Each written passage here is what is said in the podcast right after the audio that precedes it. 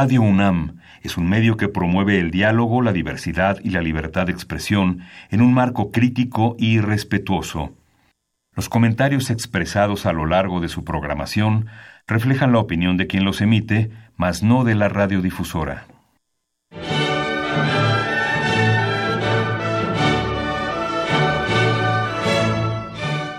Diálogo jurídico. Derecho, cultura y humanismo.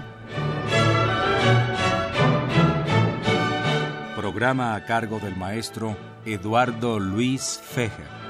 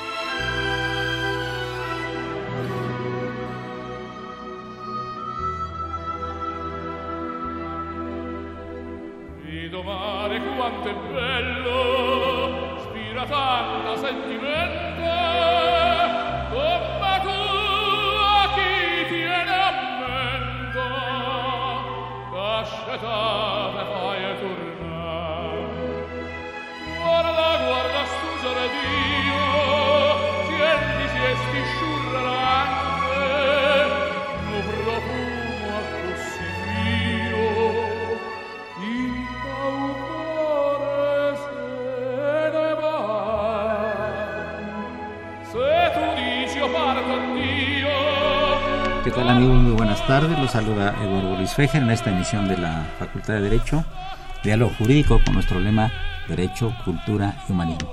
Un pequeño paréntesis antes de iniciar eh, nuestro programa formalmente, un saludo muy afectuoso a Socorrito Montes, nuestra gentil colaboradora por el lamentable fallecimiento del señor padre José Montes Vázquez, que en paz descanse. Nuestros respetos, Socorrito.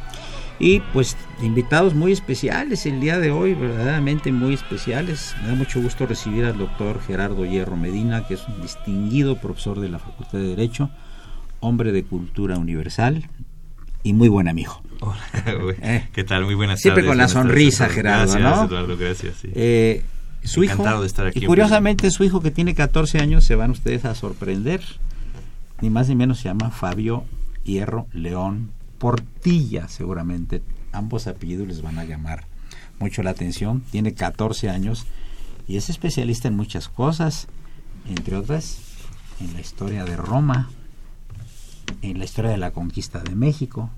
Y nada más tiene 14 años. Ya lo escucharán en un rato. Un privilegio recibir a mi querido y admirado amigo el doctor Elías Huerta Absijas, quien es el presidente de la Asociación Nacional de Doctores en Derecho, director de la revista Foro Jurídico, rector de una universidad, quien nos va a hacer un un, pequeño, eh, un pequeño anuncio muy interesante respecto de todo lo que maneja una nueva plataforma que ya tiene. Por supuesto, un saludo cordial al niño de la radio, Raúl Romero y Escutia, que nos está acompañando con su presencia. Por supuesto, el padre Cronos, Fresco Trejo, que por primera vez en muchos meses trajo buena música, por lo tanto no lo vamos a correr como lo hacemos todos los lunes. Y saludamos en, cabilla, en cabina distinguidas presencias de dos personas muy destacadas en nuestra provincia, la señora Silvia Romero, que viene de la Angelópolis, de la Bella Puebla, y Patricia Romero, que viene de San Luis Potosí. Muy bienvenidas a la cabina, un saludo muy afectuoso. Y yo quisiera em, empezar el programa nada más con algunos anuncios que trae Elías Huerta Psijas, que es colega de un programa muy escuchado, él a las 10 de la noche en, eh, en otra estación. Ahorita nos va a platicar nuestro presidente de la Asociación Nacional de Doctores en Derecho. Bienvenido, Elías Guarda Psijas. Muchas gracias, Eduardo. Te aprecio como siempre la oportunidad de que me abran los micrófonos de tu programa, del programa de la Facultad de Derecho que tanto seguimos y que tanto nos gusta. Y, gracias pues de poder participar una vez más con tu auditorio, siempre es muy generoso conmigo. Y sí, bueno, platicábamos con estos temas de la difusión de la cultura jurídica que es tan importante, de la cultura jurisdiccional, de de los temas vinculados a nuestro Estado de Derecho. Y bueno, como bien comentabas tú, eh, nosotros hemos venido trabajando desde hace 15 años en este interesante proyecto que es la revista Foro Jurídico, que surge hace 15 años como, como un instrumento de difusión de la Asociación Nacional de Doctores en Derecho, de la que tú eres un distinguido integrante, y que poco a poco se ha ido consolidando como pues una de las revistas jurídicas más eh, reconocidas en, México y en algunos países de Latinoamérica. Y hoy, bueno, estamos dando un giro muy importante. Eh, las redes sociales, el Internet, bueno, pues es el, tema del momento y nosotros como medio de difusión jurídica no podemos quedarnos atrás. Entonces estamos transformándonos de una revista jurídica física que se distribuye mensualmente en todo el país, básicamente en las cadenas Ambos de todo el país, a una plataforma multimedia del ámbito jurídico político en español. Creemos que en este momento pues es la única plataforma multimedia en estas características, de tal manera que de ser una revista física, ahora somos una plataforma que se puede accesar vía internet, desde el teléfono móvil, desde cualquier computadora, y tenemos ya, además de la revista digital, que la pueden consultar, no solamente la revista del mes, sino las revistas de dos años para atrás, ahí pueden consultar todos los artículos. También tenemos ahora un portal de noticias diario, diariamente estamos subiendo noticias del mundo jurídico político. Tenemos también, eh, subimos nuestro programa de radio, como tú bien dices, tenemos un, un, apoyo que nos ha dado Grupo Radio Centro, ya tenemos tres años prácticamente con un programa semanal que se llama Foro Jurídico, el derecho al alcance de todos, como este programa ejemplar que tú tienes, tratamos de llevarle los temas jurídicos al auditorio de la manera más sencilla y, todos los miércoles de 10 a 11 de la noche tenemos este programa invitando pues, básicamente juristas que analizan cada semana pues, los temas jurídico-políticos más importantes del acontecer eh, nacional. De tal manera que en esta multiplataforma estamos subiendo los últimos 10 programas de radio, 10, 12 programas de radio. Y por cierto, el que está subido en este momento, uno de ellos, es el que tuvimos ahora en el mes de junio con nuestro querido y admirado director de la Facultad de Derecho de la UNAM, el doctor Raúl Contreras Bustamante, quien vino eh, en vivo a grabar con nosotros un programa sobre enseñanza del derecho y cultura de la legalidad.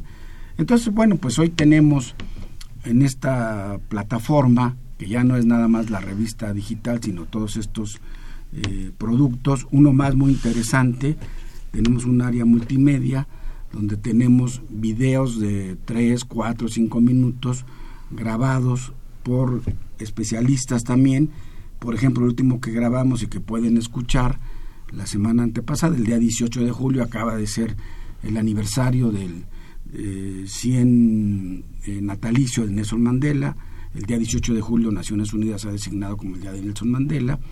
Y tuvimos una interesante entrevista también en, en Radio Red con la, nuestra amiga, la maestra también de la facultad, Ruth Villanueva, que es la tercera visitadora de la Comisión Nacional de Derechos Humanos, y ella, además de que tenemos subido al portal este programa de radio sobre las reglas Nelson Mandela, el sistema penitenciario, pues nos da una, una cápsula sobre este tema. De tal suerte que hoy hay varios, varios productos de difusión jurídica de interés jurídico político nacional que se pueden consultar en esta plataforma multimedia eh, que se accede a él con las siglas www.forojurídico.mx. Muy sencillo. Y puedes tener a este acceso a esto. Y finalmente te diría que tenemos un... Es un producto nuevo, estamos hablando de hace ocho días, ¿no? O sea, apenas estamos este, entrando. Yo invito a todo tu auditorio para que, para que lo, lo consulten, lo vean y una invitación que quiero hacer, porque una sección también muy importante es que estamos abriendo a los juristas, a los académicos, sobre todo a nuestros colegas profesores de la Facultad de Derecho, nuestra sección de columnas.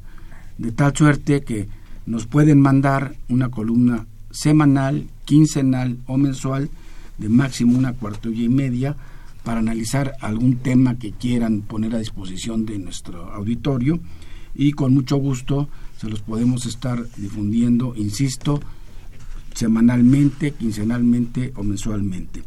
Para esto necesitaríamos que nos mandaran sus, eh, digo, en la página viene toda la información, repito, www.forojurídico.mx, pero para, para que nos puedan mandar sus columnas, eh, es información forojurídico.org.mx. Entonces este es un producto que yo quería poner a disposición del auditorio, de nuestros colegas profesores de la Facultad de Derecho de la UNAM. Yo creo que es un tema interesante y muchas gracias por darme la oportunidad de difundirlo. Elias Huerta, muchísimas gracias por tu presencia, por tus eh, comentarios. Habló un señor Román Sánchez preguntando cómo puede conseguir la revista Foro Jurídico. Bueno, la revista jurídica Foro Jurídico se vende, en los ambos de todo el país, en todos los ambos de la Ciudad de México y de todo el país. Está eh, siempre expuesta y a la venta la revista. y bueno, y ahora la puede ver digitalmente. Claro. Eh, si no la quiere comprar, puede no solamente ver la revista, sino todos estos productos en el domicilio, repito, www.forojurídico.mx. Está muy sencillo entonces, si no quiere gastar, pues ahí la puede consultar. Y consultar a los anteriores. Sí, claro. Consultar los anteriores, consultar los programas de radio, los videos y las columnas. Y las noticias diarias que se están subiendo. Una maravilla. Bien, eh, pues muchas gracias, te agradezco mucho la presencia.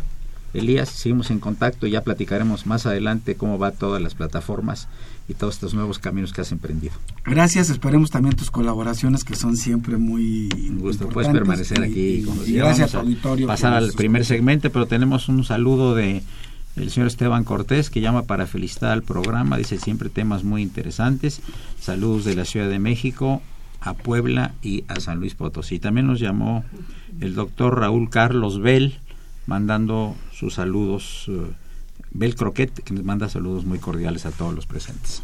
Eh, amigos, eh, vamos a inducir el programa nada más porque ya viene el corte musical con Fabio el Sabio, este joven de 14 años. Y yo le quiero preguntar a él, que lo va a contestar después de que pase el corte musical a cargo del padre Cronos. Una vez le preguntaron a Octavio Paz su opinión acerca de Hernán Cortés, del que tú eres experto. Y contestó, a Hernán Cortés no se le puede querer, pero no se le puede dejar de admirar. Esta es Radio UNAM, ese programa de la Facultad de Derecho, y el Fabio el Sabio contestará en unos minutos. Soy Eduardo Luis Fejer, continúe en 860 AM. Gracias.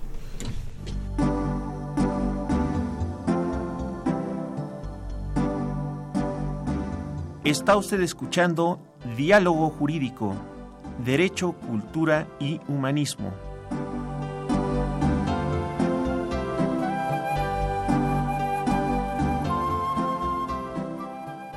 A través del 860 de AM. El alma mater del cuadrante.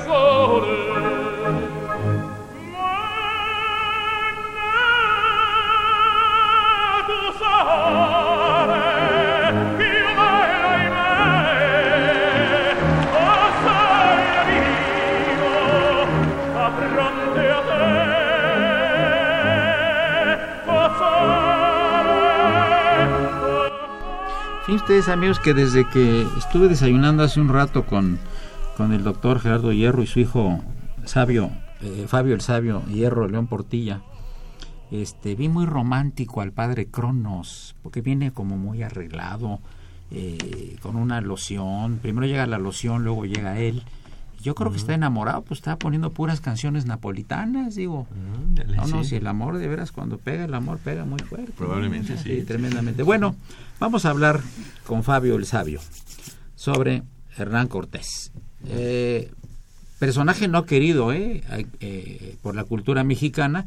Yo me acuerdo que hace algunos años, Gerardo ¿Sí? y Fabio, se hizo una escultura Hernán Cortés y se colocó en el centro Coyoacán y no duró ni 24 horas Igual también cuando, era una, cuando fueron los, no sé, 500 años del descubrimiento de América, también eh, los grupos eh, indígenas con cuerdas querían tirar a, Cristóbal Colón ahí en el Paseo de la Reforma.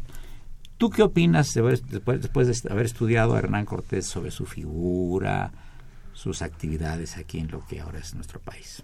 Muy bien. Gracias, Eduardo. Eh, antes que nada, quiero agradecerte. Es un verdadero honor estar aquí. Gracias por darme este momento de gloria, por así decirlo. Es un honor. Bueno, en respecto a Cortés, bueno, yo sé y reconozco que Cortés podríamos decir que era un, en cierto sentido, un monstruo, podríamos ponerlo. ¿Un monstruo? Algunos lo llaman así. Pero también hay que pensar que la forma de ser de Cortés. Cortés era un hombre que tenía la ambición más grande que se ha visto de su época. Cortés pensaba que él, su vida era, iba a ser verdaderamente una miseria si no hacía algo que valiera la pena. Así que arriesgó todo al venir a México. Una vez llegado a México, vio que, la, el, por así decirlo, la oportunidad más grande que tenía era conquistar el imperio azteca. ¿Cómo? No le importaba. Solo era, ese era su punto. Quería hacerlo a como diera lugar, sacrificando lo que sacrificaron. Entonces, yo pienso que su forma de la conquista y de cómo trató después de la conquista podría haber sido bastante mejor, pero también era muy complicado porque aquí no había una gran forma de pacificar. Aquí tenía muy pocos soldados, no, tenía el apoyo de, su majestad el rey Carlos, era un rebelde, podríamos decirle. No fue legitimizado hasta que ya conquistó la ciudad, pero antes de eso no tenía apoyo de, nadie. Todo corría por su cuenta y por su bolsillo. Pienso que el hecho de que, la, de que de que no pudiera dejar un buen legado, podríamos decirle, no tiene gran no tiene una forma muy explícita de decirlo porque no duró mucho como gobernador de México, un par de años y después viaja a las Honduras y apenas regresó lo arrestaron. Y por más que intentó ser nombrado gobernador de la Nueva España, jamás consiguió su cargo. El pobre hombre ni siquiera pudo ser enterrado donde quiso. Está enterrado en el Hospital Español, lo que queda de él. En el Hospital de Jesús, pero él quería descansar en una pequeña iglesia que hay en Coyoacán, que yo que conozco obviamente. Pienso que alguien que ni siquiera puede escoger, alguien que siquiera puede estar donde quiere estar enterrado, es alguien que nunca tuvo mucho derecho. Pero su forma de, gobernar México, poco tiempo que lo hizo, fue muy dura, lo reconozco, pero hay que verlo desde su perspectiva. Si no, te, si no tenía, era muy difícil gobernar aquí, la ciudad estaba devastada por la guerra, después de la conquista, y sinceramente a nadie le gusta ser conquistado. Oye, tú sabes de un este de un uh, cronista López de Gómara. Me que no. ¿Fuiste a hablar de él? No. Bueno, él hizo un relato de la conquista de México, pero sin haber estado aquí. Y era el confesor de Hernán Cortés. Quiere decir que Hernán Cortés le dictó a que él escribió lo que Hernán Cortés quiso. Pero es una figura muy controvertida, ¿no? definitivamente. ¿no? Gerardo eh, Hierro, eh, tú eres hombre también de cultura universal. Eh, yo estuve presente en, tu examen de doctorado hace un tiempo y hablaste de la importancia de la educación a distancia, ¿no? Y innovaste algunas cosas ahí en nuestra facultad. ¿Nos puedes platicar un poquito en qué consiste para nuestro auditorio? Y luego regresamos con Fabio el Sabio. Bueno, pues sí, mira Eduardo, gracias. Muchísimas gracias también por la invitación. Es un honor y un privilegio estar contigo en, esta, en, tu programa. Mira, la educación a distancia siempre ha sido algo muy estigmatizado, algo que se ve como, como una educación de, segunda, por decirlo tal cual, pero sinceramente pues es algo que ya tiene más de un siglo de, de existir. Es algo que ahora con las nuevas tecnologías pues vuelve accesible, a cualquier persona en cualquier lugar, en cualquier momento, volver tiempos muertos, eh, hacerlo tiempos productivos y tener la, la, universidad en sí. Mucha gente dice que deshumaniza porque a veces se pierde el contacto con las personas, pero al mismo tiempo otras veces pues no es nada más el, el, buscar una socialización, sino el llevar el conocimiento, por ejemplo, pues a gentes que tienen que trabajar, que tienen que atender una familia, que están en lugares remotos y a veces en la misma en la mismísima metrópoli para evitar desplazamientos para todo esto. Entonces, ahora con las nuevas plataformas, con las plataformas de internet que hay, podemos nosotros accesar y eso permite pues que la educación no sea un artículo de lujo, sino sea un artículo accesible para pues para todos, eh, para todo el que quiera y el que tenga la actitud de estudiar, de, salir adelante y de luchar. Incluso yo me atrevo a decir, alguna vez platicamos, ya lo platicamos este tema, pues que todos los estudiantes del sistema tradicional deberían de tomar materias, alguna serie de materias de educación a distancia. Hay universidades que ahora ya están permeando en que a lo mejor los primeros años se llevan en educación presencial y después el, final se lleva en educación a distancia. Otras, pues parte y parte eh, todo el tiempo y algunas también absolutamente todo por, por educación a distancia. La UNAM tiene los tres sistemas, el sistema abierto, el sistema tradicional y el sistema a distancia. El sistema abierto pues son tutorías que los alumnos acuden acuden los sábados.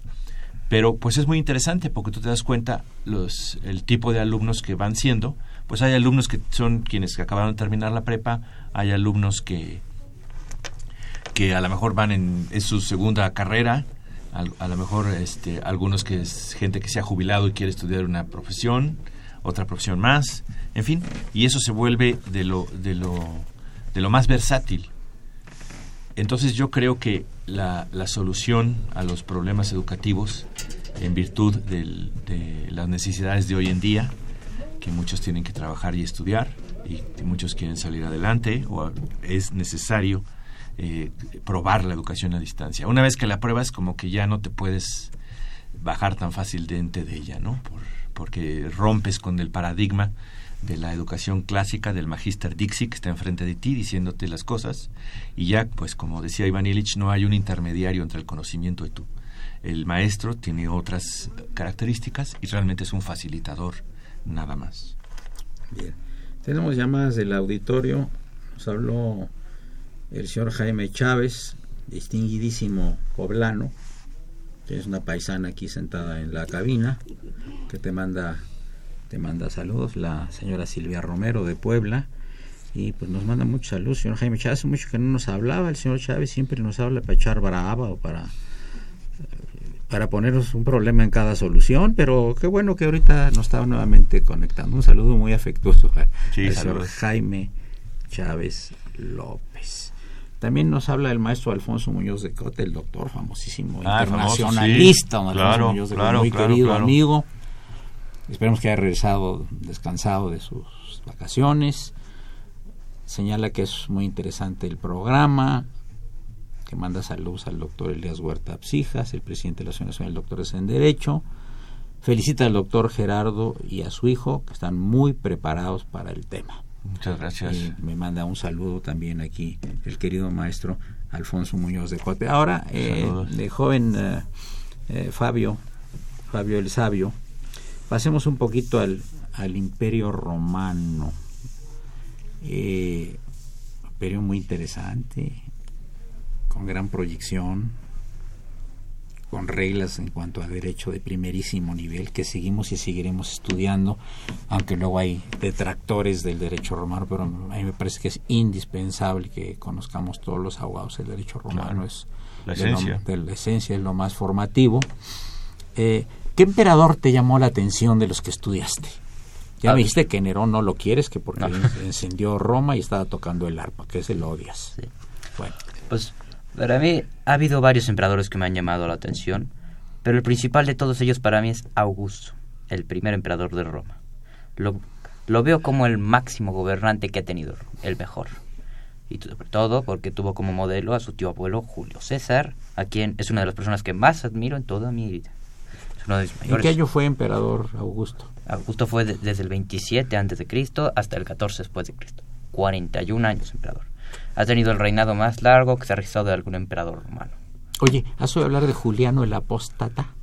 Más, podríamos decir que sí. Fue emperador, ¿eh? Sí, pero... Era sobrino de Constantino y quiso quitar la religión cristiana y regresar al neoplatonismo. Fíjate qué interesante. Era el sobrino. Una desgracia. Deberías de, deberías de, leerlo. Hay un libro de Gore, Gore Vidal, que es un escritor americano de los años 40 y 50, es muy famoso historiador, que hablaba de Juliano el Apóstata. Ve, ve qué personaje tan interesante. También unió al imperio, pero él, él, él era detractor del cristianismo y él quería el neoplatonismo. Tenía gran influencia, tenía muchos filósofos cerca de él y entonces, ya saben, siempre se abrían las discusiones, ¿no? Ok, eh, ¿qué fue lo que determinó tu atractivo por eh, el emperador Augusto? Bueno, pues para mí Augusto nunca habría no habría sido emperador, ni Julio César jamás habría pensado que fuera dictador perpetuo. La cuestión que Julio César podríamos decir que tenía como su como su descendiente a Bruto, el mismo que lo traicionó y lo asesinó. Lo iba a considerar eh, estaba considerando adoptarlo, dicen algunos. Lo veía como un hijo para era como un hijo para él y su hija Julia, que lamentablemente había muerto hace muchos años, por haber muerto en un parto hace mucho tiempo. Su única hija y la mayor desgracia que le tocó en su vida. Pero tras su asesinato, cuando como podríamos decir que Julio César como que sabía que había rivales en su contra. No se imaginó que uno fuera bruto. Pero digamos que había tomado precaución en que su heredero no fuera alguien que tuviera poder. O sea, podríamos decir que alguien que no estuviera al alcance de los senadores, de esas serpientes como la llamaba él. Así que eligió a su sobrino nieto, Augusto, quien a, mí me, extraña mucho su relación con Marco Vipsanio Agripa, su mejor amigo de toda la vida. A mí me impresiona que Augusto era un, era un político por dentro, era una persona muy astuta, pero en cuanto a la guerra le fallaba bastante. Y tuvo lo que en esto, Agripa no era político, pero era un gran general. Y a mí me impresionó su manera de, de gobernar mientras Agripa ganaba sus guerras por él por ejemplo, la batalla de Actium, que venció, venció a la flota de Cleopatra y Marco Antonio. Como Cleopatra huye y abandona a Marco Antonio, Marco Antonio abandona a sus tropas. Marco Antonio abandonó a sus propios compatriotas por una reina de Egipto. ¿Lo que? Estaba muy guapa. ¿Por qué lo culpas? Abandonó a sus legiones y todos ellos tiraron la espada y se unieron a Augusto. Y lo mismo pasó en Egipto. Todos desertaron por Augusto. Ya nadie quiso luchar por él porque el que pone el amor antes que, antes que la guerra, a veces muere por la propia guerra. O sea que tú eres un detractor del amor, estás en contra del amor. Ahorita vamos a recibir una cantidad de, tremenda de llamadas diciendo que, que Fabio el Sabio es detractor del amor. No, yo he conocido el amor y digo que es muy bello, en mi opinión. Pero puede lastimar, eso lo, ha dicho, lo dice la historia, no yo. El amor es una cosa esplendorosa, hay una canción. Antes de pasar al, corte musical a cargo del padre Cronos, que, está escuchando, está oliendo un ramo de rosas ahorita, está, no, no, el romanticismo de él no tiene límites. Eh, Elsa Lucía Neira Torres, programa muy interesante, hablen de cuando llegó Hernán Cortés a México cómo llegó a México queriendo que era muy poderoso y además vanidoso, recordando que hoy es aniversario de la muerte de Hidalgo y Costilla. Ya hablaremos también de estos personajes y los decretos de, que, se, le dieron a él y a, Morelos, ¿no? Cuando fueron eh, separados de la religión católica. ¿Te acuerdas de ese, tema tan tan delicado que tuvimos? Bien, amigos, seguimos aquí en el 860, de la Universidad. Y nos acompañan Gerardo Hierro Molina, distinguido profesor, doctor, señor profesor de la Facultad de Derecho, su hijo eh, Fabio Hierro León Portilla, Fabio el Sabio, y por supuesto la presencia de dos invitadas, son Silvia Romero de Puebla y Patricia Romero de San Luis Potosí. Saludamos también en cabina al padre Cronos y desde luego al niño de la, radio, Raúl Romero Escuti. Soy Eduardo Luis Fejer, es el 860, vamos a la mitad del programa, no le cambie. Gracias.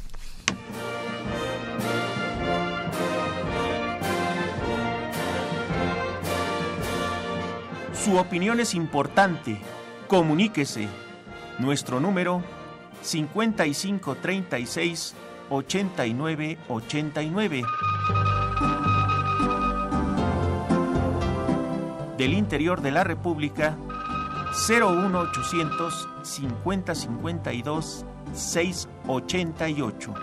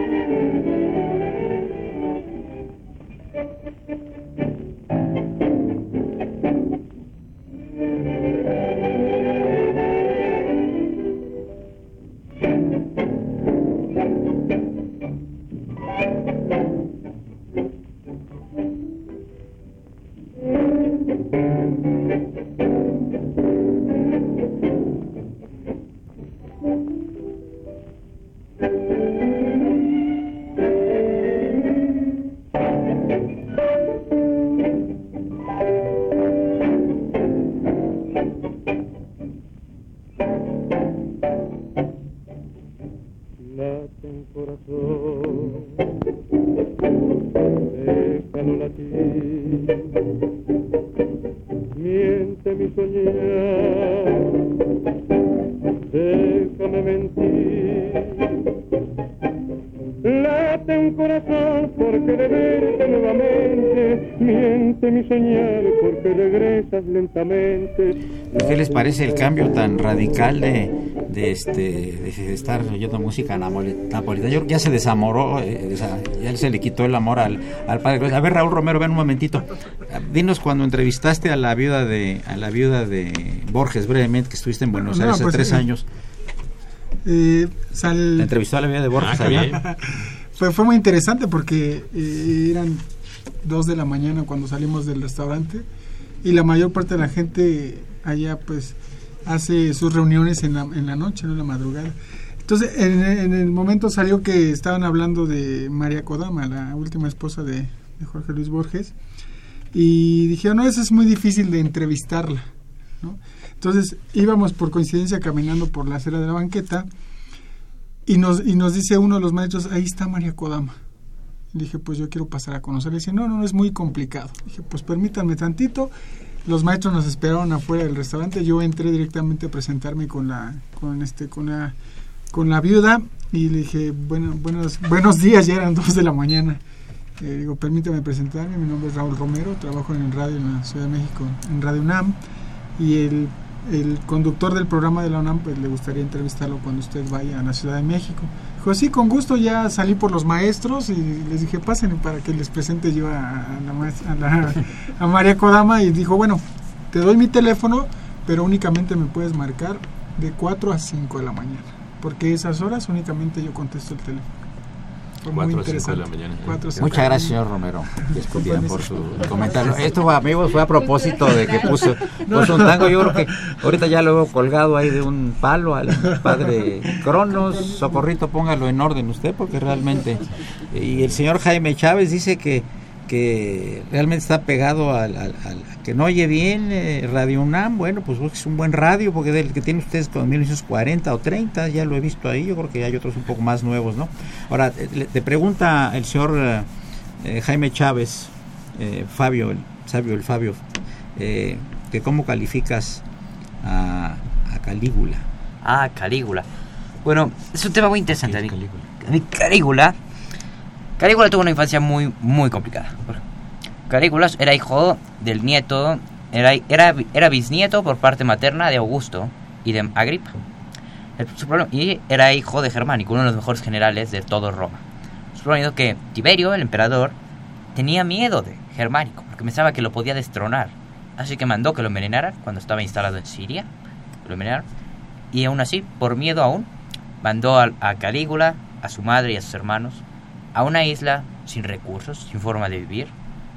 Su madre murió de inanición, su, hermano acabó suicidándose, todos sus hermanos murieron, pero él comió de su propio colchón antes que negarse a morir. Con el tiempo, Tiberio vio que era un hombre muy duro, así que lo llamó a su corte, en Capri. El problema de Tiberio era que Tiberio era un monstruo, ese sí era terrible, la peor de las escorias que ha gobernado Roma. Ese hombre era un hombre que tenía un problema de sexualidad horrible. Tenía niños en, su corte en Capri, a los que llamaba pececillos. Niños pequeños a los que obligaba a tener relaciones sexuales. Era una cosa horrible. Y en su palacio en Capri, a los que le contradecían los lanzaba de un acantilado de 300 metros. Un hombre oh, espantoso. Ahí volvió a Calígula casi casi como él. El problema de Calígula que era su trauma de infancia, más su odio a Tiberio, solo se sometió para luego matar a Tiberio. Convenció al general de al capitán de la Guardia Pretoriana Macro de que ahogara a Tiberio con una almohada. Y cuando Calígula fue, cuando Calígula fue nombrado emperador, era un hombre excepcional en su tiempo, porque empezó a, querían volver a Roma gloriosa, como en los tiempos de los faraones lo había sido el, el Egipto, pero él quería que Roma fuera. Trajo desde Egipto un, trajo mil cosas de Egipto, muchas cosas ejemplo, ahí en el Vaticano hay, ¿cómo se llama esto? ¿En el Museo del Vaticano? un obelisco ah, trajo, el obelisco más grande que, que, trajo de Egipto. Lo trajo y ahí sigue intacto, ahí frente al Vaticano. Lo trajo. Sus primeros años de reinado fueron muy buenos. Pero entonces Calígula sufrió una, una enfermedad que casi le quita la vida, una gripe muy fuerte. Y muchas Hablando de Agripa, no era por gripe, ¿verdad? porque podría ah. confundirse Agripa con gripe. No, una gripe. El problema fue que estuvo al borde de la muerte. Y tenía, él tenía un sobrino que era su heredero. Y Macro, muy conveniente, empezó a reunirse con el sobrino y pensaba nombrarlo emperador. Y Calígula se enfureció cuando despertó. y muchas personas habían jurado que si Calígula se recuperaba, darían su vida. Y Calígula los obligó a suicidarse porque prometieron dar su vida cuando él se recuperara. A mandó a sus guardias pretorianos a obligar a su sobrino a suicidarse, obligó a Macro a suicidarse y empezó a volverse un hombre completamente, podríamos decirle, loco. Empezó a hacer cosas que ya no se comprendían, adoraba burlarse de los senadores y humillarlos. Por ejemplo, la grande historia de su caballo al que quería nombrar cónsul. Eso pasó que cuando Calígula estaba en una comida con muchos senadores, pensó una forma de humillarlos. Calígula tenía una gran relación con su caballo, lo invitaba a comer en su mesa. Y estaba comiendo con los senadores y de la nada empezó a reír, como, así, como si no hubiera un mañana. Y uno de los senadores le preguntó, ¿qué es tan gracioso? Calígula contestó, es que estaba pensando en nombrarlo cónsul. Una referencia hasta que un caballo es más listo que, los, que los senadores del Imperio Romano. Una forma de humillarlos. Una broma, pero que, que ahora se toma muy en serio, podríamos decir. Es una muy buena historia. El señor José Estrada Dice su invitado, un niño muy especial, inteligente, sigue así, serás un buen catedrático, porque no un instrumento para la vida cultural y muchas felicidades. Otra llamada del señor Morelos Torres Aguilar, que dice, el doctor Hierro y su hijo Fabio son el encuentro entre el pasado y el futuro el pasado remoto y el presente en la educación y el futuro en la educación a distancia. Gracias, Muchas gracias. Muchas gracias, qué amable. Oye, y, si hablamos un poquito de, Constantino, que ah. fíjate que es muy curioso, Constantino que realmente es el que eh, ordenó que todo el imperio se volviera cristiano. cristiano. Sin embargo, él no es santo en la iglesia católica, lo es en las iglesias orientales. ¿A qué se deberá esto? Eh? La cosa está en que Constantino, podríamos decir, se volvió cristiano por conveniencia. Y no se bautizó hasta su lecho de muerte, porque sabía que tenía, una, tenía muchos pecados. Muchos pecados. Dijo, voy a cometer los pecados que ella quiera y cuando me, cuando me vaya a morir, en el último momento, me bautizo. Y ya se me perdona todo y me voy tranquilo al cielo. Así fue su idea. Pero Constantino, su problema es que no era, no era cristiano en realidad, por dentro. Él había crecido como pagano greco-romano y solo cuando estuvo a punto de enfrentarse a su enemigo Magencio, Constantino pensó, si los dioses paganos apoyan a Magencio, yo puedo apoyar a otro dios que me dará la victoria. Entonces salió de su carpa, se arrodilló y le dijo, Dios de los cristianos, si me entregas la victoria, volveré tu religión, la, la gobernada de mundo. Y dicen que se le apareció en el cielo, y no signo vinces, en este signo vencerás. Y abajo había una cruz enorme ordenó que se pintaran en todas las cruces, en todos los escudos, cruces enormes a los ejércitos. Y ganó la batalla. el puente Milvio. Sí. Magencio terminó por ahogarse en el, en el río. Trató de escapar y se ahogó. En el Tíber. Y bueno, pues él pensó, hice una promesa y la mayoría de mis generales son cristianos en silencio, así que ahora la nueva religión es el cristianismo. Pero su idea, yo sé que él pensó, yo sé que voy a tener muchos problemas con mi imperio, va a ser muy difícil crear, administrarlo y gobernarlo. Y convertirlo en una religión pagana eh, es como el, problema que tuvieron aquí los evangelizadores, que había un, tipo de, religión de los antiguos mexicanos y llega la nueva religión y cómo los vas a convertir, en qué proceso. Es una cosa que ahorita históricamente, pues, ah, no, pues se convirtieron y no, no, no, eso es un proceso muy largo. la, la, gente era fiel a sus creencias. 100% era su religión originaria, ¿no? Como también era el paganismo en el, en el, mundo greco-romano, ¿no? Sí, esos dioses los Pero digamos, este, eh, Fabio, eh, pues ningún emperador se salva de los pecados, ¿no? Porque, bueno, ningún gobernante en general, ¿no? Es imposible. ¿Verdad? Yo creo que, este, eh, junto al poder, pues tiene que haber una serie de de actos que a la vista del público quizá no sean de lo más agradables, ¿no? Pero ahí se mataban padres con hijos, eh, tías con suegras y todo en el Imperio Romano, ¿no? Como también en el medievo, ¿no? Sí, Constantino mató a su propio cuñado. sí, claro. Bien, eh, Adrián Cortés, trabajadora, perdón, trabaja de la, trabajador de la UNAM, Felita Fabio, el sabio, muy ameno y muy acertados sus comentarios.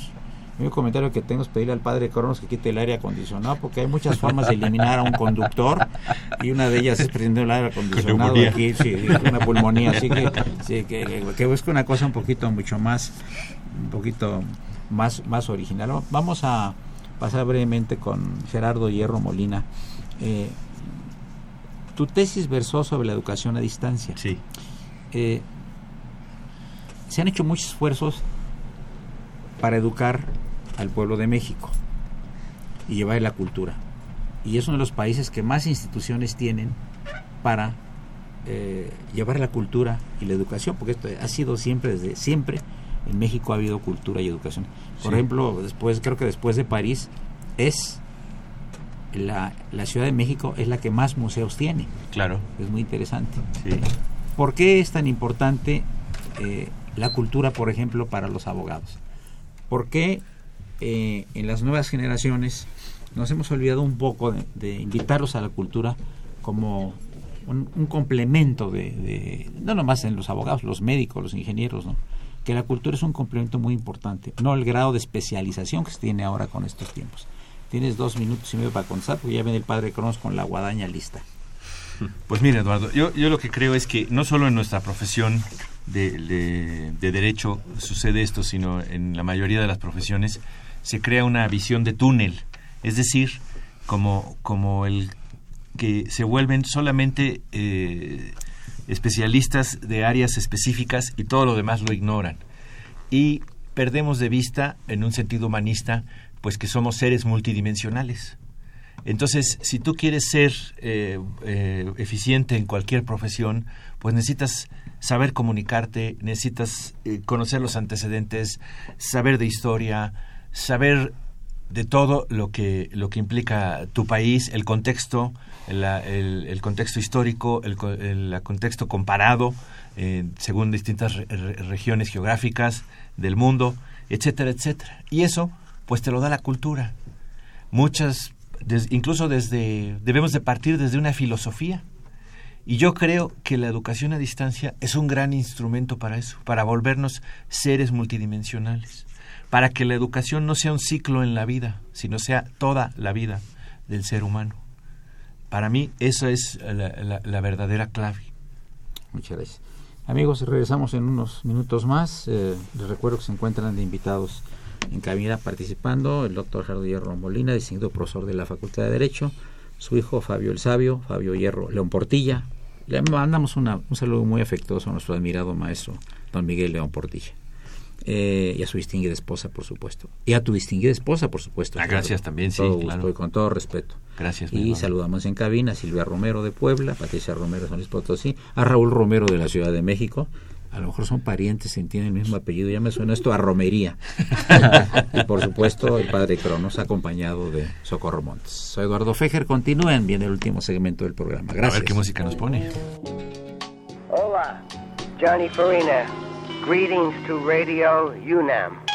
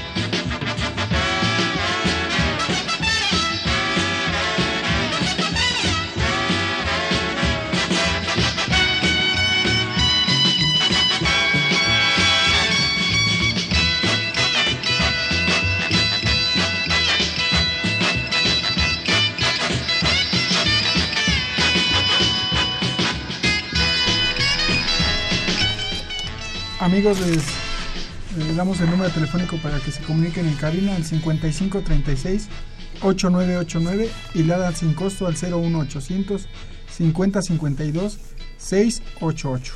Saludamos también a un personaje que nos está hablando ni más ni menos de Estambul, de Turquía, Silvia Hierro, y al señor Aníbal Hernández, que nos está hablando y a quien saludamos desde España. Bien, vamos a continuar con Fabio el Sabio para hablar un poco más de Hernán Cortés. Eh, bueno, él eh, cayó de la gracia de, de los reyes de España, le hicieron muchísimas, pues, ¿qué se puede decir? Le metieron mucha cizaña a la relación y no lo recibe el rey de España. Yo no sé si tú sepas que iba saliendo en su carruaje el rey de España y, y Hernán Cortés, ya mayor, burló la vigilancia, se subió al, a la carroza del rey de España y él se asustó el rey y dice, ¿quién sois? Y dice, el que te ha dado más tierras de las que tú heredaste. esa, esa, esa fue la, la contestación de eh, Hernán Cortés, ¿no? Que, que, estaba eh, en, eh, enterrado en el Hospital de Jesús, que fue además exhumado su cadáver. Lo que queda de su cadáver. Yo conocí conocí a una de las que estuvo presentes, bueno, a dos, a Diego Rivera, que estuvo presente en la exhumación del cadáver en los años 50 de, Hernán Cortés en el Hospital de Jesús, y la esta famosa historiadora, eh, se me va el nombre en este momento, pero eh, estuvieron presentes ahí en la exhumación, entonces, porque quería eh, Diego Rivera pintar Hernán Cortés no había ningún no había nada que pudiera recordarlo así algún dibujo o algo no entonces él se basó según él en las extremidades e hizo un hombre muy feo eh, jorobado eh, con las piernas chuecas con los ojos saltones tal cual como está en el Palacio Nacional pintado que si es un Hernán Cortés no es un Hernán Cortés Cortés que aparece en las películas españolas, sino un Hernán Cortés muy, francamente, feo, o lo que le sigue, porque aparte, don Diego Rivera no quería. No quería en nada. Y la, la historia era, era Guzmán, está... Em, bueno, ahorita vamos a recordar bien el nombre. Yo la traté, ya saben ustedes que el Alzheimer luego nos persigue de manera prodigiosa. Sigue, por favor, hablando un poco de Hernán Cortés. Bueno, a ver. Yo creo que mm, dependería. ahora, ahora se, vale a un historiador, Fabio, el sabio, a un historiador. Tomar partido. Eso. Si tú escribieras un libro sobre Hernán Cortés, o, de, o de Maximiliano, o de no sé quién, lo estarías atacando, no entraría tu subjetividad al atacarlos, o tú dirías, no, el señor hizo esto y esto y esto y esto y esto, y yo le dejo al lector, finalmente, su opinión por ejemplo, yo pienso que todos los historiadores quieren ver todo desde un punto neutral, no quieren atacar ni nada. El problema es que uno tiene sus propias ideas y resulta muy complicado tratar de, evitarlas. Porque aunque, aunque trates de ser neutral escribiendo así en plano, tus ideas te van guiando. Entonces, es muy difícil verlo desde un punto de vista que no es el tuyo. Es muy difícil narrar algo que no es desde tu punto de vista. Ahora yo, yo desde mi yo tengo mis puntos de vista y respeto. Por ejemplo, este, yo no sé qué piensa la gente. Por ejemplo, yo para, mí Hernán Cortés, yo tengo una visión muy distinta a la mayoría de las personas que piensan de Hernán Cortés. Claro, ya es mi opinión, pero si yo escribiera, por ejemplo, un libro de Hernán Cortés, no podría verlo desde un punto negro, por decirlo. Yo lo, yo lo, ve, yo lo vería desde mi punto de vista y me, me resultaría imposible tratarlo como si hubiera sido un demonio, por decirlo. Pienso que era una persona muy complicada, que tenía demasiada ambición y que podríamos decir que era igual que Carígula en un sentido. Que él decía, que me teman, que me odien mientras me teman. Y él pensó, sí, él pensó hacer la conquista de México a través del miedo, porque vio que era la única forma de hacerlo. Ya me, ya me acordé del nombre de doña Eulalia Guzmán, una ah, mujer muy importante. Yo, yo tenía interés en conocerla. Cuando estaba yo en la secundaria uno, ya se imaginarán que esto es obviamente la prehistoria, amigos. Y la fui a... me, trató muy bien. Eh, me acaba de platicar que ella localizó los restos de Cuauhtémoc en Ixcateopan. Y luego me mandaron de la secundaria donde estaba yo a, a ver los murales, interpretarlos de Hernán Cortés, eh, que está en el Palacio Nacional, y pues como no le entendí nada a los 12 años, 13 que tenía yo tu edad, pero sí pedí preguntar por dónde, quién era el que los pintó, el señor Diego Rivera, y el señor quién es, pues ya me dijeron, y vive en tal lado y es muy amable, pues lo fui a ver a Diego Rivera y me hice amigo de él, y vi cuando pintaba eh, varios cuadros, y me invitó varios días a verlo pintar, y cómo recibía a la gente, y cómo era tan carismático, tan alto, tan corpulento. Yo tenía una, un overol y una corbata negra con un fistol de oro muy grande, una piedra así de oro muy, muy, muy grande. Y pues eh, tuve una gran impresión. Por eso mi relación de alguna manera indirecta con eh, lo que estamos hablando del tema de, Hernán Cortés, Diego Rivera que lo pintó, Eulalio Guzmán que estuvo presente en la en la autopsia, ¿no? Sí. Bueno, más bien en, la autopsia, no, porque ya nos vamos retratando, sí, sí, la exhumación del cadáver, que, también hubo otra otra importante exhumación de Enrique IV de Castilla, un rey de español de, no sé, del 1400 y pico, que le llamaban del impotente. El hermano de Isabel la Católica. Y el doctor, y el doctor uh, Gregorio Marañón, hizo un libro que se llama Enrique IV de Castilla, y su tiempo, imagínate Fabio, exhuman un, lo que fue el cadáver, no sé, 500 años después, para ver si señor había sido potente o impotente, porque decían en la época, a cada rey español le ponían un apodo, que el velludo, que el gordo, que el católico, que el hermoso, que el tal, tal, tal, tal, ¿no? El que querían ver si era impotente y si era cierto que obligó a, ver, a, Beltrán Díaz de la Cueva, si, si, lo obligó a embarazar a la reina. Oye, ¿y tú qué opinas del tiempo?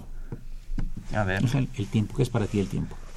A ver, para mí el tiempo es algo existente e inexistente al mismo tiempo. Perfecto, pues ya se nos acabó a nosotros. Entonces ya está el padre Cronos ahí ya con la con la guadaña. Este, nos vamos a despedir con la con la pieza Estambul, recibir la llamada muy cordial de Pilar Hierro, quien saluda a los invitados, a mi papá y a mi hermano, así nos dice. Gracias, que Gracias. Y yo quiero agradecer muchísimo la presencia de Gerardo Hierro Molina. No, es un honor, Eduardo, gracias. Profesor de la Facultad de Derecho, de Fabio el Sabio, ya se ustedes cuenta, será invitado posteriormente porque maneja un gran abanico de temas. Eh, agradecemos la presencia que vinieron de provincia a escucharnos, Silvia Romero de Puebla y Patricia Romero de San Luis Potosí. Eh, bueno, fue una operación de Socorrito Monza, a quien saludamos con el cariño de siempre. La imagen siempre grata del padre Cronos, don Fresco Trejo asistente de producción, el niño de la radio, Raúl Romero Escute. Soy Eduardo Luis Fejer, la mejor de las tardes. Esto es Radio Universidad Nacional Autónoma de México.